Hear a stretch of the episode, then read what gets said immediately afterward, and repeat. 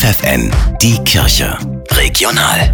Für die Region Osnabrück mit Tabea Kolbeck. Das Bistum Osnabrück hat sich Gedanken gemacht, was mit den 1300 kirchlichen Gebäuden im Laufe der Zeit passieren soll. Mit dem sogenannten Prozess der Gebäudeentwicklung möchte das Bistum bis 2030 langfristige Konzepte entwickeln, sagt Christina Jags. Sie ist zuständig für die Kirchengemeinden. Das kann dazu führen, dass wir das Gebäude ganz aufgeben oder wir werden auch veräußern, um dann unmittelbar beispielsweise in der Nähe nochmal sehr viel kleiner etwas zu entwickeln. Entscheiden will das die Bistumsleitung aber nicht allein. Die Menschen in den Gemeinden sollen mitreden. Zum Beispiel, wenn es um die 270 Pfarrheime geht. Viele stammen aus den 70er Jahren und sind für heutige Verhältnisse viel zu groß. Sie könnten deshalb zu Treffpunkten für alle umgeändert werden, sagt Jags. Wo es Jugendräume gibt, wo es Anlaufstellen für Senioren gibt. Und das hat dann eine kleinere Dimension, aber eine, die, glaube ich, moderner ist, zeitgemäßer und die dann einen Mehrwert bringt und ansprechender gestaltet ist. Ein weiteres Beispiel, die Herz-Jesu-Kirche in der Stadt Osnabrück.